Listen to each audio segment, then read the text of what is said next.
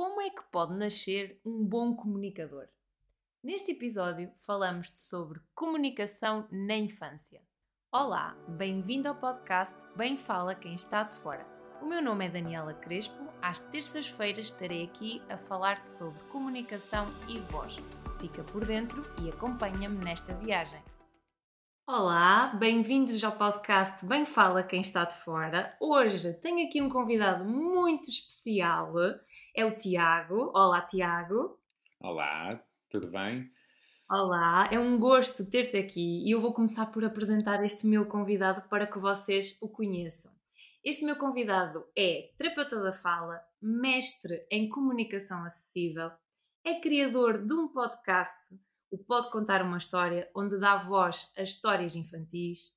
É também apaixonado pela área da comunicação e da voz e um excelente contador de histórias. E faz parte da história da minha vida, porque foi a primeira pessoa que eu encontrei aqui no mundo da terapia da fala. Foi aqui quem me apadrinhou, é o meu padrinho e foi aqui o meu primeiro mentor e que fez com que eu me apaixonasse, me apaixonasse por esta área e gostasse tanto aqui da comunicação e da voz, para não falar que eu sou apaixonada pela voz dele, porque tem uma voz fantástica. É isso, Tiago? Pronto, começamos logo assim, eu fico já sem jeito e depois não sei o que dizer. há sempre o que dizer, há sempre o que dizer. Olha, muito obrigado pelas tuas palavras uh, e naturalmente tenho a dizer que é, que é mútuo esta admiração e para mim é também uma honra poder estar aqui a partilhar este momento contigo que sabes uh, que és uma pessoa que admiro muito pelo teu percurso, pelo aquilo que és enquanto profissional, uh, pelas ideias fora da caixa que tens. Aliás, este podcast é mesmo um exemplo disso. Uh, e mais do que tudo, por respirares determinação e entusiasmo naquilo que fazes. e portanto, acho que vai ser um momento muito agradável esta conversa. E quanto a isso, o respirar entusiasmo também se deve do apadrinhamento, porque fui bem abençoada.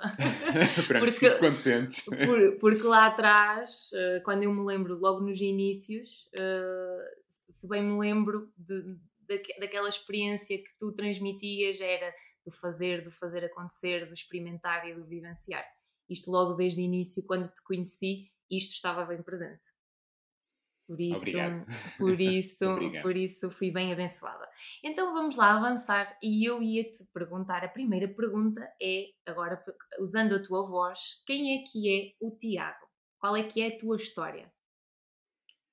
Olha, é muito curioso estar a dar aqui uh, a minha perspectiva uh, e pegando no teu primeiro episódio, a pessoa que, que hoje é descontraída, comunicativa, que gosta de passar bons momentos com os amigos. Eh, de facto, se formos há 25 anos atrás, por exemplo, eh, era um perfil bem diferente, porque também era uma criança tímida, não era Quem a criança diria? do café, porque os meus pais não tinham o hábito de ir ao café, mas era assim, aquela criança tímida, tão tímida ao ponto de eu só fiz um ano de, de jardim de infância, mas uma frase que guardo na minha memória foi um comentário que a educadora fez à minha mãe, um, ehm, mais ou menos do género. O Tiago é tão mosquinha morta que às vezes até tem de chegar lá e abaná-lo para ver se ele está para ver se ele está acordado. Um, ehm, portanto, Quem diria? portanto, sim, uh, uh, o perfil que eu tenho hoje não tem nada a ver com aquilo que eu era uh, em criança. Uh, e, e, pronto, acho que isso é sem dúvida uma coisa que nós vamos trabalhando e, e que também a experiência de vida nos vai moldando. Uh, também muito devido às experiências pelas quais vamos passando e vivenciando. e é isso que faz de nós aquilo que somos hoje, não é? Sim, e falaste aí de uma expressão da, da mosquinha morta porque lá atrás havia, havia muitas pessoas, e, e eu lembrei-me disto no outro dia, e também é curioso partilhar, eh, porque surge nas avaliações da escola. Então, uma das avaliações que eu recebia sempre, empenhada, eh, empenhada, dedicada, trabalhadora, persistente, e havia sempre o parênteses, deve participar mais. Pouco participativo. e, e, o peso que isso representava para mim quando vinham as avaliações tinha sempre aquele parênteses. e às vezes estes comentários e a forma como eles surgem também acabam por nos moldar e por nos marcar. Sem dúvida, sem dúvida. E eu acho que aqui, na minha experiência pessoal, só houve um, um salto a partir do momento em que me comecei a envolver mais no teatro, uhum. uh, onde efetivamente eh, o papel que eu assumia não era o papel do Tiago, era o papel de uma personagem que me era atribuída, e, e foi aí que, é, que o meu perfil começou a mudar um bocadinho. Talvez aí a partir do nono ano, e aí entrei mesmo num, num grupo de teatro. Uhum. Uh, e aí o perfil mudou, mudou muito. Depois também com o contacto com, com música e assim, um, ehm, creio que também a exposição aqui a alguns fatores de stress, o, o, antes de entrar em palco, tinha sempre vontade de ir à casa de banho, um, antes de começar uma audição na, nas avaliações.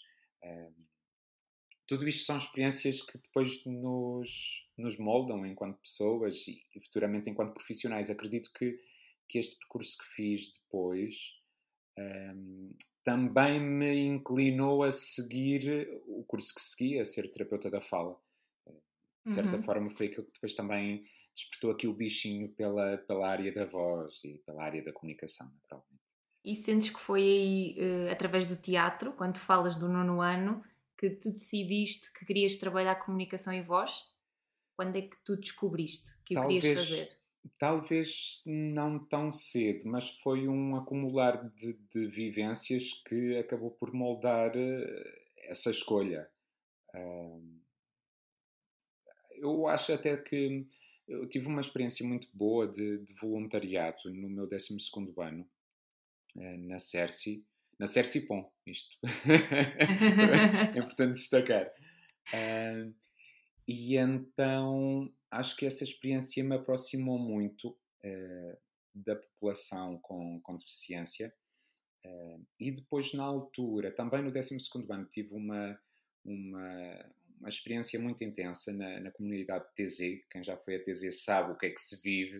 Uh, e ajuda-me, ajudou-me a, refletir o que é que eu queria fazer no futuro, o que é que eu queria fazer, e sem dúvida que o contacto comigo mesmo, contacto com amigos, com outras realidades, com, com outras pessoas, fez-me perceber que sem dúvida este era, era o caminho certo. Mas lá está, acho que não foi só uma coisa ou outra, foi a junção de várias experiências que, que me levaram até, até Leiria. Até Leiria. É, é uma mistura de, de experiências que nós vamos vendo e vamos moldando, arriscando, permitindo-nos experimentar também e ir validando e ver o que é que vai resultando para nós. Acaba por ser um bocadinho, um bocadinho isso. E eu ia te perguntar, porque eh, o entusiasmo e a persistência também faz parte de ti, que eu acompanho o teu percurso lá desde o início. Eu ia te perguntar o que é que te motiva a, a fazer o que tu fazes e continuares motivado. O que é que te motiva? Fazer o que eu faço. Olha, acima de tudo, eu acho que é uma profissão com. É muito bom quando nós chegamos ao final do dia e percebemos que fizemos a diferença na vida das pessoas. Sejam pessoas com deficiência, sejam pessoas com dificuldades ou pessoas que não têm uma dificuldade propriamente patológica, que têm outro tipo de dificuldades, e, neste caso um, um coaching de Sim. um coach de comunicação e voz uh, acaba por ir uh, ao encontro disso mesmo. Uh, o, o, sentir que fazemos a diferença na qualidade de vida das pessoas, isso motiva-me imenso. E por isso é que depois procurei apostar mais nesse, nestas áreas da, da, comunicação.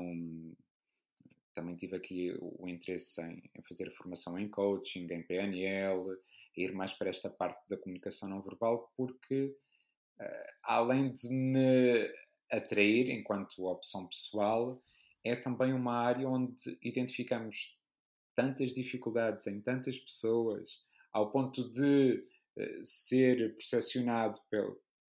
Isto é, está, está num estudo como o maior medo que as pessoas têm, o medo de falar em público. Em público. Uhum. e então o facto de estar aqui a trabalhar também com, com profissionais de educação, uh, partilhar diferentes experiências. Isso mantém-me motivado e faz com que tenha mais interesse em, em pesquisar mais, em, em, estudar mais, em uhum. apostar mais nesta área. Sem dúvida, e... sentir que fazemos a diferença na vida das pessoas, seja com ou sem patologia, mas Sim. sim. acabamos por deixar marcas e por deixar aqui pistas e, a nossa pegada na vida das pessoas. E, e falaste de uma coisa muito interessante, e, e, também este podcast nasce, nasce aqui eh, por causa disso, porque há muitos desafios a nível de comunicação em diferentes áreas e, e há ferramentas, há técnicas, há estratégias, há, há coisas que nós podemos fazer, coisas simples e que, que, nos ajudam a tornar esta comunicação mais leve e por isso também estamos aqui hoje, estamos aqui para falar sobre comunicação e para deixar aqui algumas pistas uh, para, as pessoas, para que as pessoas possam ouvir e possam refletir sobre elas. Uh, e agora eu queria falar de, um, de um outro papel que tu tens, que é recente na tua vida, que, mas que eu sinto que, te, uh, que tu evoluíste aqui para outro patamar e deste, deste outro clique isto por palavras tuas, foi dar outro clique, que é o papel de pai. Como é que é este Tiago no papel de pai? Tu sabes que eu adoro ser pai, é mesmo. uh, é algo que, que me preenche assim em pleno.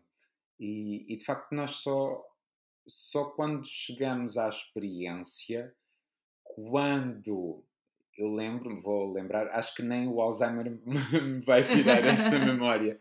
Primeira vez que uma pessoa pega uh, no filho ao colo é assim uma experiência, é mesmo incrível.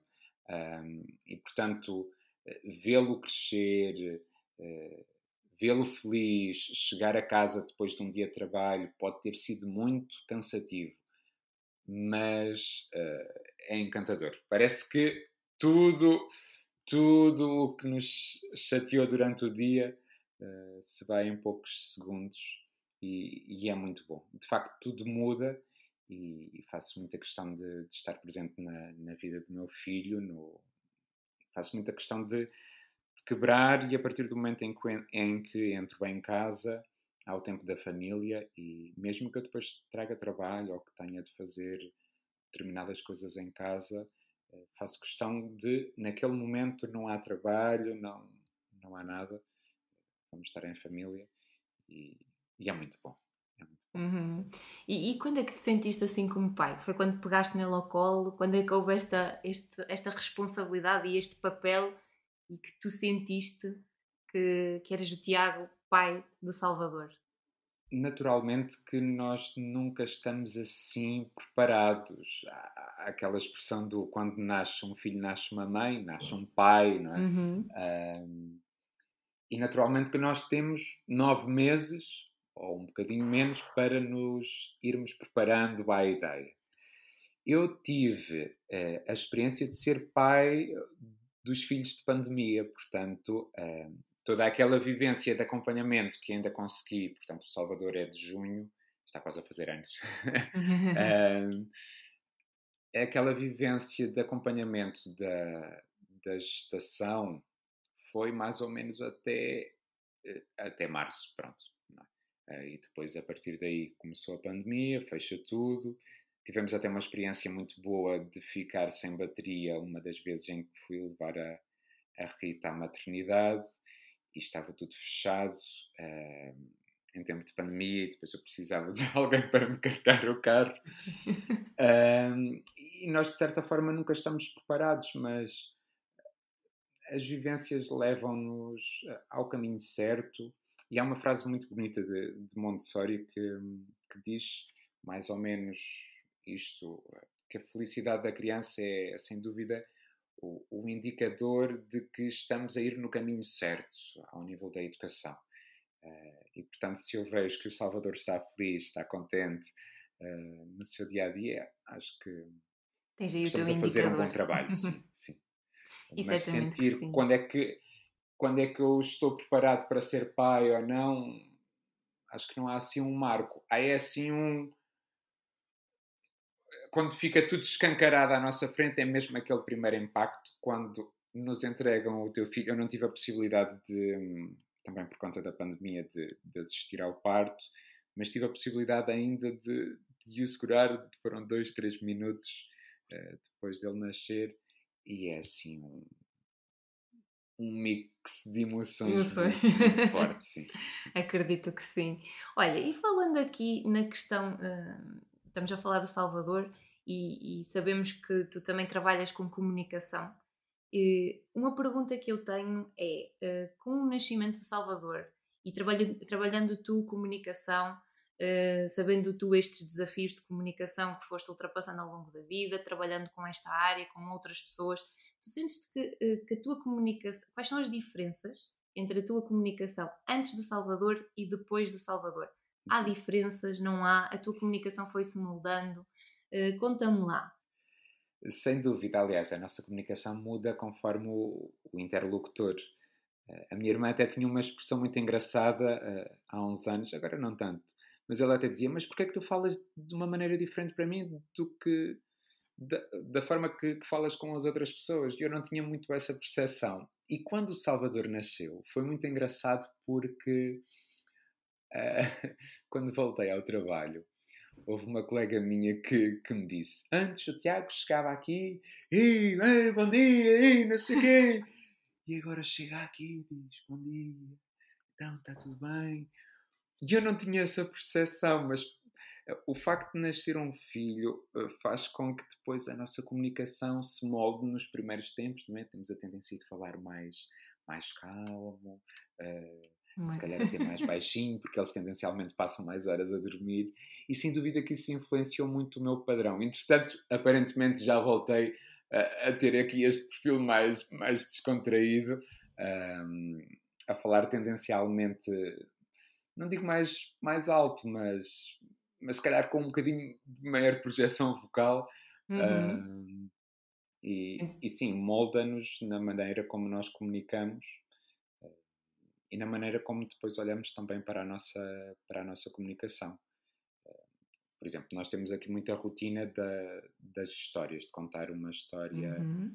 antes dele ir dormir. E já foi uma coisa que nós começámos mesmo durante a gestação, para ele eh, ter mais contacto aqui com a nossa voz, uh, e era muito engraçado porque, de facto, uh, a ciência mostra-nos isso, mas nós percepcionamos, eh, isso na primeira pessoa, a reação que ele tinha na barriga quando nós contávamos as, as histórias, e é, e é, muito bom nós, nós percebermos que isso influencia depois o desenvolvimento dele.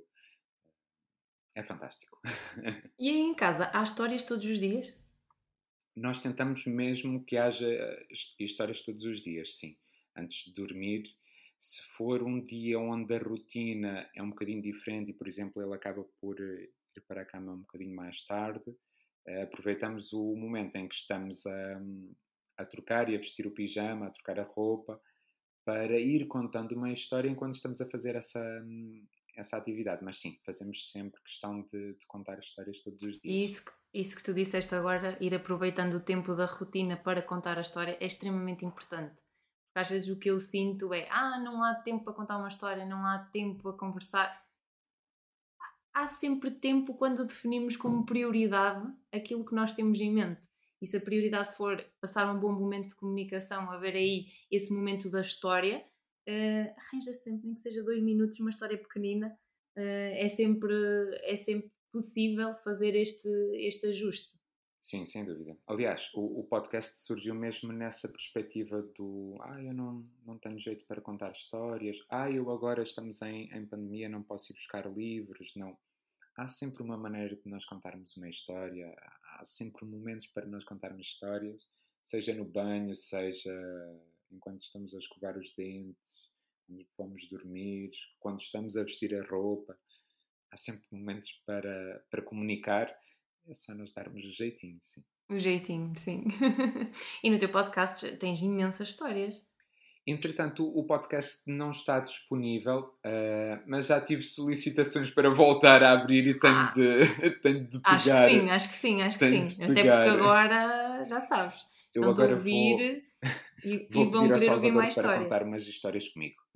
Ah, fantástico, fantástico. Parece-me muito bem.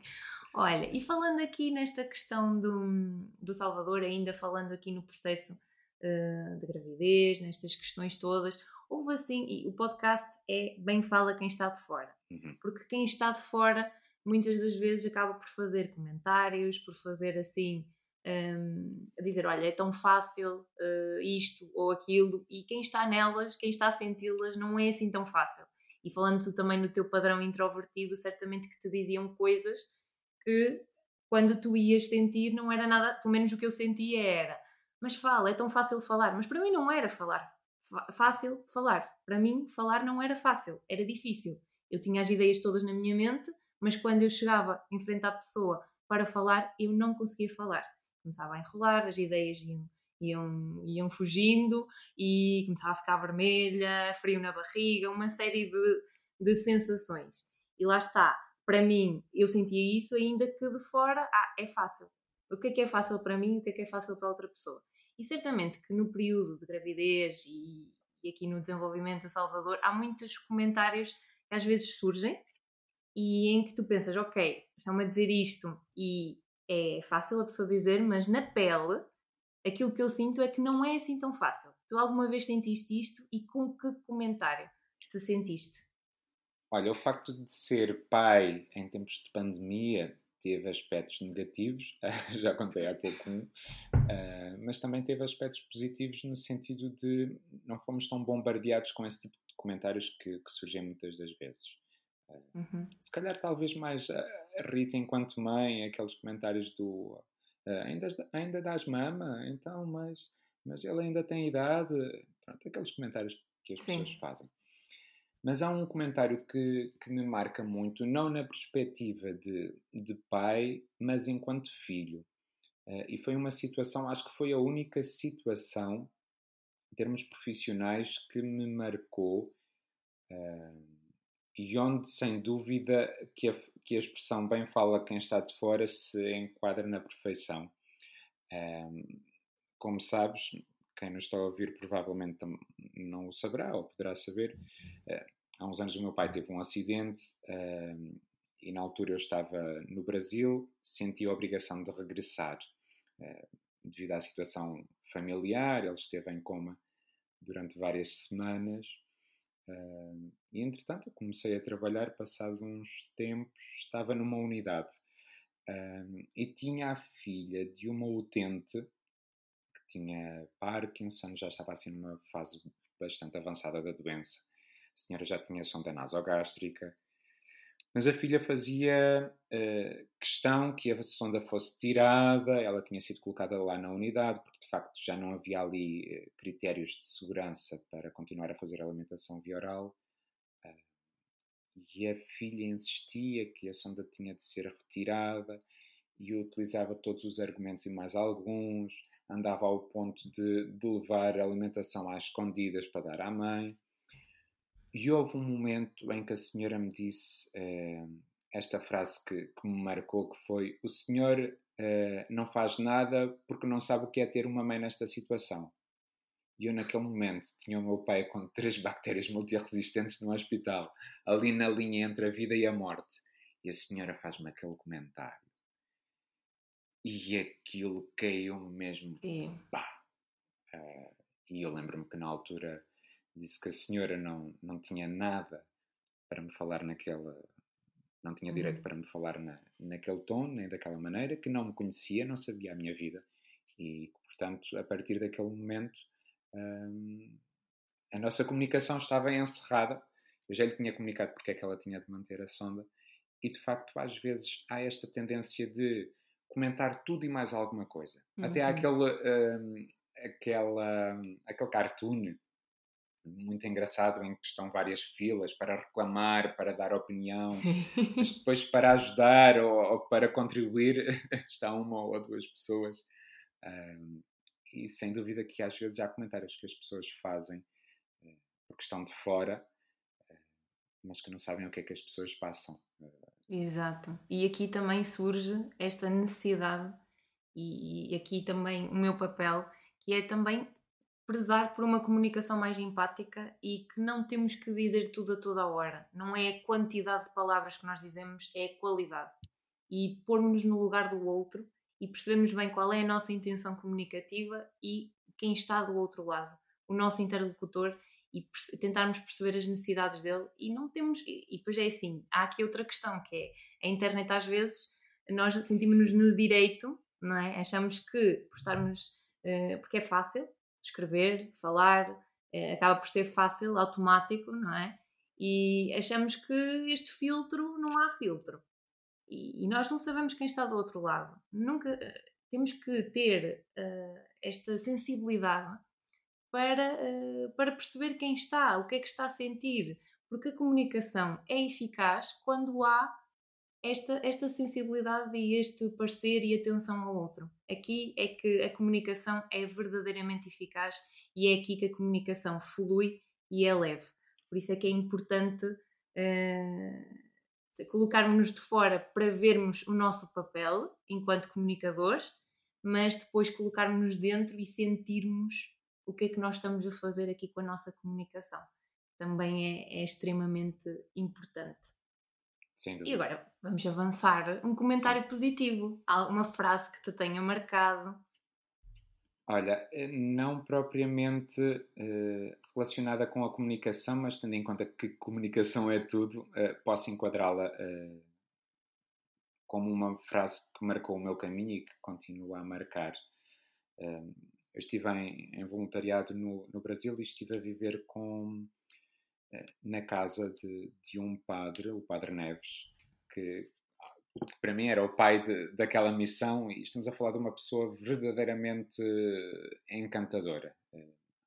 Depois, o, depois de um dia de trabalho, várias coisas, chegávamos à noite e bebíamos chá no Brasil, bebíamos chá e estávamos na rede a aproveitar o silêncio, a falar sobre as coisas ele tinha uma frase que repetia muito, eh, que eu guardo verdadeiramente no coração. Tenho uma viagem para quando não sei, mas tenho uma certeza. Deixo tudo o que tenho e levo tudo o que dei. E sem dúvida aquela, uh, aquela mensagem de tenho uma missão na minha vida, não sei até quando, e ele, na altura que a dizia, sentia que a morte estaria a chegar em breve, uhum. e de uhum. facto não, não se enganou, mas uh, aquela, aquele sentimento de missão, que temos uma missão neste, neste mundo, temos de a realizar, independentemente daquilo que nós uh, amealharmos, daquilo que conseguirmos aforrar, não vamos levar nada. Vai ficar tudo cá. As únicas coisas que levamos eh, será aquilo que, que nós damos. Bem, que frase. E essa frase é muito. É. muito, sim. E, e, aqui a questão da missão, porque às vezes uh, nós todos acabamos por ter aqui uma missão e às vezes acabamos por nos limitar uh, por causa dos medos, dos bloqueios, dos receios. E, e, eu acho que aqui também é importante haver sempre um papel no autoconhecimento e apostar no desenvolvimento pessoal. Porque eu não saberia uh, e eu não estaria aqui hoje se eu no tempo de pandemia não me sentasse e começasse a fazer questões à minha vida e a perceber para onde é que eu queria ir e o que é que eu queria fazer, ainda que com medos, porque não foi fácil este processo de tornar-me mais extrovertida, querer trabalhar a comunicação, querer me expor nas redes sociais, tudo isto tem um processo. Mas quando eu sei que há aqui este ajudar o outro, o conseguir ajudar pessoas que tiveram uma história semelhante à minha a ser e fazer diferente, estes medos vão, eles continuam a existir, mas vão atenuando. E começamos aqui a perceber a missão. Por isso é importante para as pessoas que nos estão a ouvir, eh, todos temos aqui uma missão e acho que a missão começa a surgir quando nós apostamos no papel do autoconhecimento. Eh, eu acredito muito, muito nisto. Não é nós barrarmos com a missão. Ela não está ali ao virar da esquina. É nós sentarmos, percebermos qual é o nosso papel na nossa vida nós temos um papel ativo, qual é que é este papel? E começarmos a redescobrirmos-nos. e o facto de teres, teres, partilhado a tua experiência logo no primeiro episódio eh, foi genial, porque certamente que muitas das pessoas que, que ouvem este podcast ou que poderão ouvir no futuro vão perceber que, eh, mesmo que tenham um padrão muito extrovertido, e eu falo na, na, primeira pessoa, não quer dizer que, isto, que este seja o padrão de vida. Sim. E que Exatamente. isto faz-nos acreditar que, sem dúvida, que a pessoa X que hoje é assim, porque não consegue, porque tem crenças, porque que sempre foi assim, então já não vai mudar, porque já a minha mãe era assim, eh, pode mudar. pode mudar. Claro. Sim. E sem dúvida que, que eu agora, na, na perspectiva de pai, eh, e tento, tento muito separar aqui o pai do terapeuta, mas uhum. claro que quando vejo o Salvador a fazer determinada coisa, fico, olha, já fez isto. mas é muito importante nós moldarmos, um, moldarmos este ser humano que está a crescer e que Sim. precisa de, hum, de, ferramentas emocionais uh, para, para ser uma boa pessoa, acima de tudo, uma boa pessoa. E aqui pensando, falaste no Salvador, falaste no, aqui na dualidade entre pai e entre terapeuta, que aspectos é que, é que sentes que os pais devem ter em conta aqui no, no desenvolvimento da comunicação? Naturalmente, os pais são, são o primeiro modelo das crianças. Eh, Sim. Aliás, antes delas nascerem, são naturalmente a mãe, não é? Tem um vínculo inevitável, mas o pai também. E aquilo que nós fizemos com, com o contar das histórias era exatamente uh, com, essa, com, esse, com esse objetivo. Uh, e depois tem uma influência muito direta na forma como comunicam com, com as crianças. Se eu comunico de uma forma calma, ela vai ter um perfil comunicativo. Se eu sou mais paciente, ela também acabará por ter aqui ou aceitar melhor aqui, se calhar, a, a frustração mas num outro prisma, se a minha comunicação for mais aos gritos, e vemos isto muito na, nos recreios, as crianças acabam por comunicar muito mais a gritar, e se, se nós moldarmos esse padrão, a criança vai espelhar também esse, esse mesmo padrão. Acho que, que enquanto pai que está nesta área da comunicação, procuro aqui, acima de tudo, Salvador tem quase dois anos, ainda não tem aqui uma comunicação muito desenvolvida. Mas uhum. procuro no dia a dia uh, desenvolver aqui uh, vários valores, nomeadamente aqui a autoconfiança, para evitar determinados comportamentos e que ele comece gradualmente a perceber, no fundo, aqui algumas coisas em termos de relação interpessoal para o qual esteve privado também por conta da pandemia. Sim. E os pais, sem dúvida, que são aqui os orientadores desses, desses padrões e desses comportamentos. E sentes que aqui é preciso também, e, e lá está, eu vou, eu vou aqui falando um, de um exemplo, o cuidado com as palavras, porque eu, eu sentia, e, e aqui nas minhas vozinhas do meu inconsciente, aparecia muito, aparece muito, tu és isto, tu és, tu és tímida, tu és pouco desenrascada, tu és. E há aqui uma coisa que é importante falar, que é a questão das crenças de identidade. Porque eu não era sempre tímida, uhum. mas eu generalizei que era sempre tímida, por isso eu em todas as situações eu assumia aquele perfil. Sim. Mas aquilo era só uma característica que eu tinha quando falava em público. Não era a minha identidade de ser tímida. E foi isto que eu fui trabalhando também. Tu sentes que, que, também é importante este, este cuidado com as palavras? Sem dúvida. Uh, como tu falaste em crenças, nós podemos aqui ter crenças potenciadoras, competências comunicativas, não é? Este, esta autoconfiança que, que transmitimos ou esta confiança que, que, ajudamos a desenvolver, por outro lado, também pode ser uh, quebrada por crenças limitantes. Uh, e essas crenças a maior parte das vezes, que são uh, construídas nestas primeiras fases da vida, são devido a comentários de modelos que nós temos, modelos de referência na escola, na família, memórias que, que aconteceram, aprendizagens, acontecimentos traumáticos, podem gerar aqui crenças que depois nós acabamos por generalizar para o resto da vida. Sim. E nesse sentido, acho que enquanto pai é muito importante nós desenvolvermos, falaste disso também, aqui é a parte da escuta ativa. Saber esperar. Há aqui muita tendência, um, as pessoas não fazem por mal, mas há aqui muita tendência do O que é que é isto? O que é isto, Salvador? Diz, tu sabes. Anda, o que é que é isto? Esperem. Ou diz olá, e a criança está a chegar a uma sala, diz olá, diz olá, Daniela. diz olá. Então, não dizes olá. Ai, tão envergonhado. É mesmo envergonhado. Este tipo de comentários Sim. fazem sem pensar, são espontâneos, mas podem ficar lá a, a, a picar na cabeça. Ah, está, e agora podemos aproveitar para lançar um desafio, que é da próxima vez que vão incitar a criança para repetir, deem-lhe tempo e ouçam na primeiro. E experimentem ver o que é que acontece. Sem dúvida. Já sim, ficam sim. aqui com uma pista e um desafio do que é que podem fazer. Dar tempo, sim. Dar, Dar tempo. tempo, exatamente. Olha, e falando aqui de algum livro, eu sei que tu és um leitor assíduo, seja histórias infantis ou não, há aqui muitos livros que. E nós, as nossas conversas é corridas a livros. Verdade. há aqui algum livro que tu recomendes para pais aqui na área da comunicação? Algum que, que seja especial para ti? Seja, seja história infantil ou não? O que é que tu gostavas de partilhar? Algum livro que te tenha marcado? Assim, para pais, agora fala-se muito aqui da, da parentalidade consciente, parentalidade positiva. Uh, e é bom, é bom estarmos a ouvir, mas às vezes acaba por ser uma, uma modinha sem sal. Uh, é mais para mostrar do que para praticar. Mas há aqui algumas referências, até nacionais, nós temos livros bastante interessantes.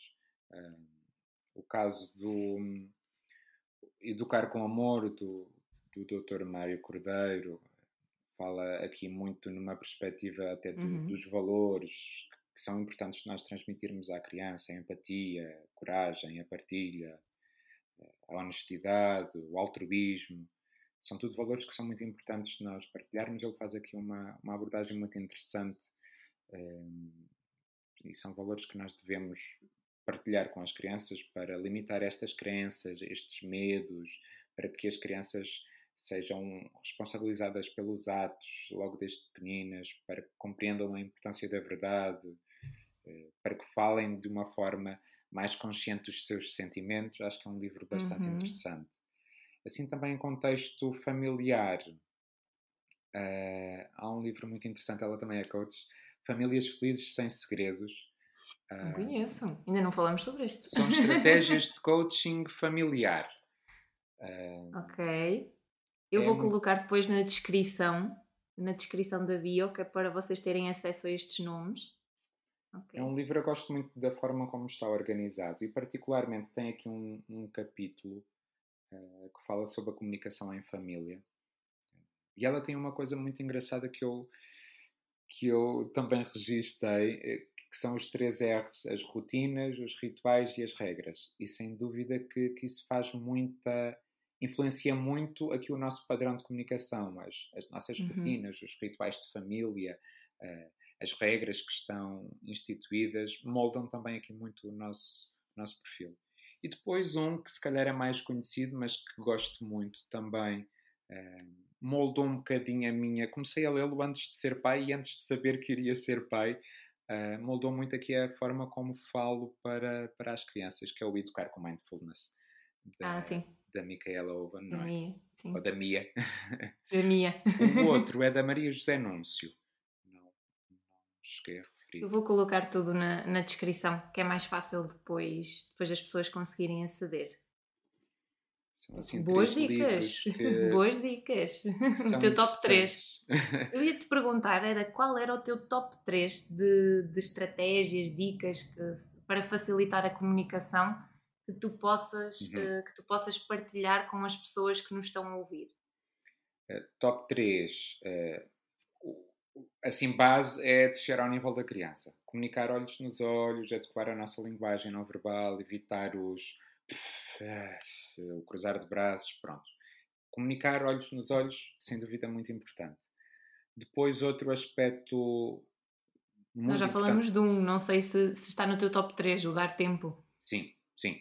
Podemos incluir aí também, sem dúvida. Uh, e depois o falar na positiva, o, o, evitar. Não faças isso, não vais para aí, não mexas aqui. uh, as crianças não aprendem pela negativa, não estão a, o cérebro não está moldado para aprender na negativa e, portanto, é muito importante da nossa parte haver aqui a iniciativa do olha, tenta fazer assim, olha, eu vou-te mostrar, uh, evitar, olha, uh, não vais para aí, olha, olha, que tu vais cair, olha que... esse tipo de, de comentários e depois, sem dúvida, evitar assuntos tabus em família. Há, há assuntos que se evitam. Educação financeira é um sim, deles, por exemplo. Sim, sim. Educação sexual, os processos de luto. Muitas das, muitas das vezes tenta-se omitir informação e claro que nós temos de moldar a informação em, em função da capacidade cognitiva da criança. Mas a família, na mesa, fala-se sobre tudo. E, e é muito importante que haja essa, essa confiança. Falaste aí dois aspectos, eh, por exemplo, dinheiro Sim. é daqueles temas completamente tabu. Quanto Sim. é que se ganha e, e, lá está. E depois isto repercute-se pela vida toda. E, e, e, eu estou a trabalhar estas crenças em relação ao dinheiro, porque também quem está comigo, o meu marido, acaba por ter aqui uma influência extremamente positiva porque ele é voltado para números, é voltado para uhum. dinheiro, investimentos. E eu aprendi imenso com ele. E acaba por ser aqui no meu novo ambiente, porque da minha experiência enquanto casa, o falar em dinheiro, o, que é ser rico, o que é ser. Estas. Cria-se, lá está, as tais crenças em relação ao dinheiro, e falar de dinheiro acaba por ser um tabu. Acaba por ser um tema que, que ou se manda um bitite, ou se evita a conversa, ou se foge da conversa, mas não tem que ser assim. Sem dúvida. Sim. E outro aspecto que tu falaste lá atrás, que foi a questão de processar ou não, e eu queria deixar um exemplo às pessoas, e é, este exemplo é muito conhecido. Não penses no, no elefante amarelo, o que é que tu vais pensar no elefante amarelo? E, e está aqui para traduzir o que é o cérebro processar, não processar a negativa o não não processamos e vamos pensar neste tal elefante amarelo que, que eu disse. E, e isto acaba por, eh, por acontecer.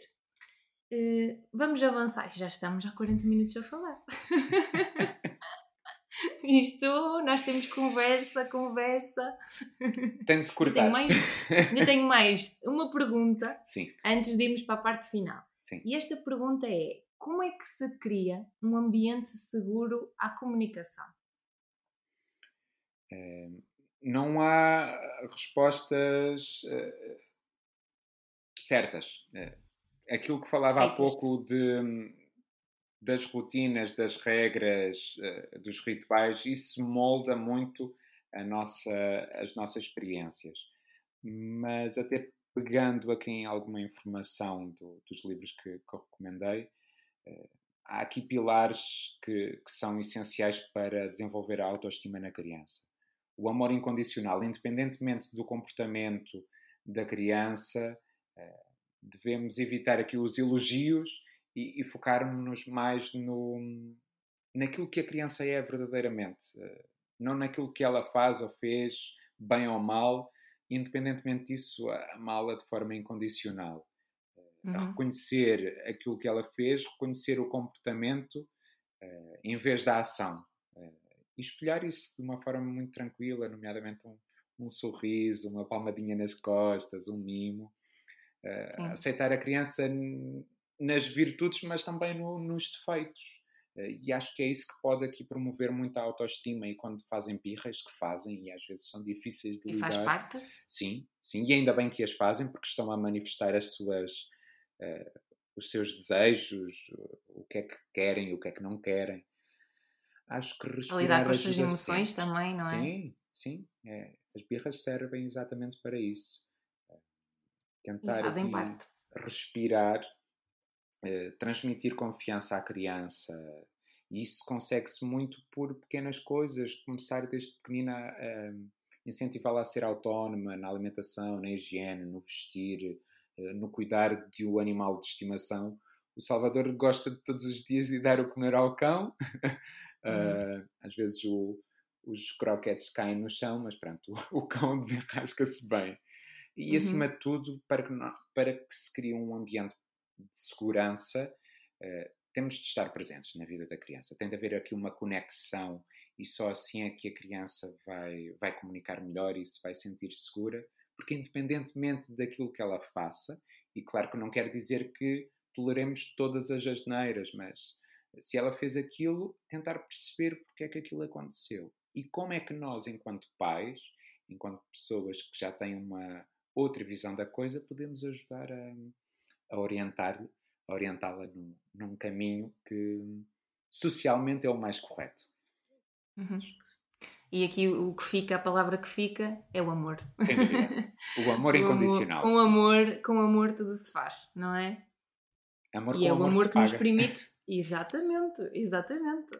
E é o amor que. Lá está, o amor, e aqui estamos a falar nas crianças em específico, mas é um amor que nos faz, é, é um amor pelas pessoas, é o um amor pela profissão, é um amor pelo aquilo que fazemos, também nos faz gravar aqui a um feriado. verdade, verdade. Estamos a gravar no feriado. 10 de junho. 10 de junho. Bora lá. Então vamos entrar aqui na nossa reta final de perguntas. Sim. E eu queria te perguntar quais são as, as tuas expectativas para esta área da comunicação e para o teu trabalho o que é que ainda te falta ser, e aqui ser, fazer? Sim. Um, eu tenho vários, vários objetivos pessoais que ainda quero concretizar, nomeadamente queria apostar em doutoramento, quero apostar em, em doutoramento, talvez a médio prazo. Uh, a pandemia também moldou aqui um bocadinho os planos, mas continuam aqui na gaveta. E, um, e enquanto isso não acontece, continuo a apostar em, em em cursos, a fazer formação. Estou agora a fazer a, a especialização em fonoaudiologia forense, Sim. também assim um bocadinho fora da caixa, mas que se está a aproximar muito do caminho que, que depois quero trilhar. Um, e depois também quero ter aqui um bocadinho, isto enquanto profissional e enquanto pai, algo que temos vindo a falar, gostava de ter aqui um papel mais ativo uh, na, na educação do meu filho e também na educação de outras crianças. Gostava muito que que se olhasse para a comunicação oral nas escolas de uma forma diferente. Uh, tenho tentado trabalhar isso no agrupamento de, de escolas onde estou. Uh, e era uhum. tão bom que daqui a uns anos pudéssemos ter, sei lá, mini TED Talks uh, nas escolas. Sim, desde cedo promover aqui aspectos como comunicação e pegar logo este papel do autoconhecimento. Este autoconhecimento pode ser feito lá atrás. E, e, lá atrás, eh, uma criança pode começar a perceber e a sentir uh, que quando tem, está, está à frente dos outros fica nervoso. Porquê que fica nervoso? O que é que está a acontecer? Uh, que com treino vai conseguindo ajustar a sua comunicação, uhum. isto é possível de ser feito, vai começando a ganhar confiança e certamente que é uma criança muito mais bem preparada para, para o que aí vem, porque apresentações vai sempre ter no ambiente escolar. Sim. Depois já aquela transição para o mundo do trabalho e para as entrevistas. Já alguém nos preparou para entrevistas? Verdade. Não. já alguém nos preparou para uma apresentação de trabalho. Porque é isto que eu também sinto. Eu quando olho para trás vejo o peso que era fazer apresentações para mim. Claro que foi, e aqui o papel da terapia da fala foi na terapia da fala que eu fiz aqui imensas apresentações e comecei uhum. a arranjar as minhas estratégias para apresentar uh, para apresentar uh, em público, ainda que não fossem as melhores, aprendendo aqui no o facto de nos expormos ao, ao risco, ao, ao medo, uh, sairmos da nossa zona de conforto vai moldar esse comportamento. E uma coisa que eu fazia muito, candidatava-me a muitos concursos. E mesmo sabendo que naturalmente com pouca experiência não, não iria ser o, o, profissional que iria ser selecionado, eu ia pela parte da entrevista porque é, era uma perspectiva diferente que iria estar exposto, iria perceber o que é que me poderão perguntar, iria perceber o que é que eu poderei responder e numa situação futura já estarei melhor preparado a uma entrevista, onde se calhar já tenho aqui mais competências, uma maior bagagem e sem dúvida estarmos perante eh, uma situação mais realista daquilo que pode acontecer eh, prepara-nos para, para o futuro. Para o futuro, exatamente. Olha, imaginando que estás de fora a ver a tua comunicação, o que é que tu tens a dizer sobre ela? De certa forma, acho que já, já fomos espelhando uh, um bocadinho, não é? Olho para a minha comunicação de uma forma. Uma pessoa comunica de, de uma forma muito espontânea, às vezes até demais, de uma forma descontraída, e acho que isso foram muito uh, ferramentas do teatro que fui buscar teatro. e que moldaram muito. E, e, recomendo quem tem aqui este perfil mais tímido que, que tenham essa tenho, experiência. Sabes que eu tenho aqui uma história com o teatro não muito famosa. Uma crença, talvez, não é? Uma crença, talvez. Uh... ainda ontem, por acaso, estava a falar sobre teatro com, com o Maia, com o meu marido, Sim. e então eu estava a falar que eu lembro-me de, de andar aí no oitavo, nono ano, e estávamos a ensaiar uma peça de teatro. Eu, na altura, aquilo era opcional, uhum. teatro, eu escolhi outra disciplina mas não abriu, então eu fui para teatro. Então fui assim empurrada para teatro.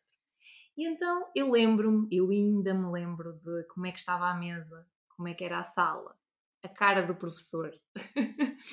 ainda me lembro o papel que eu estava a assumir. Imagina, uma, uma pessoa introvertida a assumir um papel de feirante da feira. Está, tinha que vender o meu vender o meu peixe. Então tinha tudo para dar errado e deu errado eu lembro-me dessa situação eh, assim como foi assim um bocadinho traumática. Porquê? Porque eu estava, eu tive que estar no palco, em frente aos meus colegas, lembro-me da expressão deles, lembro-me de estar com o papel, lembro-me de estar com o papel e lembro do professor e lembro-me das palavras do professor. Mais alto, uh, mais emoção, fala mais alto, mais emoção. E eu lia, e depois eu achava que estava a ter emoção. Eu achava que estava a ler mais alto e não estava, e não estava a perceber o que é que eu tinha que fazer. E eu ontem lembrei-me desta história e lembrei-me de, ok, mais alto, mais emoção. Mas como é que é mais alto? Pois. Como é que é mais emoção? Como é que eu estou a fazer isto? E aqui a importância também do papel de um professor. É importante nós termos feedback, principalmente na comunicação. Feedback Sim. do que é que nós estamos a fazer. Porque eu não sei o que é que é mais alto e o que é que é mais emoção. Não é? está. Eu tenho a, que me a moldagem e a modelagem. E eu lembro-me que estivemos ali e os meus colegas a bufar por todos os lados, fartos, e eu só ouvia o professor. Mais alto, mais emoção. Por isso é que a importância Sim. de também, e nas escolas e desde cedo, se incitar aqui à comunicação e ao trabalho uhum. da comunicação que é tão, tão importante. Sim, sem dúvida. Olha, estamos a chegar ao fim. 50 minutos. Estamos a chegar ao fim e eu queria que tu partilhasses com quem nos está a ouvir os teus contactos, onde é que as pessoas te podem encontrar, onde é que podem saber mais sobre ti e, e eu vou também depois deixar nas descrições uh, quais são os teus contactos para que te possam, para que possam pesquisar, falar contigo, tirar alguma dúvida. Uh, portanto, eu agora estou apenas numa clínica, isto é ao nível de privado, a Psicontacto, em Coimbra. E depois, naturalmente, os outros meios, o Instagram, o LinkedIn. Eh, estou sempre disponível para então. dialogar sobre diferentes temas, diferentes perspectivas, diferentes assuntos, particularmente Pode... aqui na área da, da voz e comunicação.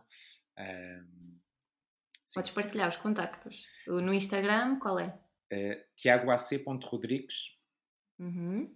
Pronto, no, e também o e-mail também não é difícil porque é tf.tiahc.rodrigues. Pronto. também estás no LinkedIn? Sim, também com, com o nome Tiago Rodrigues, sim. Ah. Pronto, então já estão os teus contactos. Se as pessoas quiserem saber mais, também vão certamente pesquisar sobre ti e tem, acreditem, vale a pena falar com o Tiago. Ele tem muito a acrescentar uh, às pessoas, sabe muito, está sempre uh, a informar-se, a querer saber mais também tem aqui ideias fora da caixa. E, tal como ele me descreveu a mim, eu também sinto que ele é fora da caixa. E talvez um dia ainda vamos fazer um projeto juntos, quem sabe? Eu sinto que sim, eu sinto que sim. Que sim? Olha, obrigada, obrigada pela tua disponibilidade, obrigada pelo, pelo, pelas tuas partilhas tão enriquecedoras. Certamente está aqui muito conteúdo vais acrescentar muito valor a quem nos está a ouvir e, e, certamente que eu te quero ter cá numa próxima, porque isto há conversa que nunca acaba. Obrigada. Muito obrigado pelo convite, foi uma honra e foi uma ótima forma de, de passar aqui a, a manhã do nosso feriado. Obrigada. Obrigado. Chegamos ao fim de mais um episódio do podcast Bem Fala Quem Está de Fora. Mas antes, deixa-me dizer-te que eu quero que estejas por dentro na escolha dos conteúdos que eu gravo para ti. Envia-me as tuas ideias e sugestões para o e-mail bemfalaquemestadefora.gmail.com Obrigada por me ouvires, até ao próximo episódio.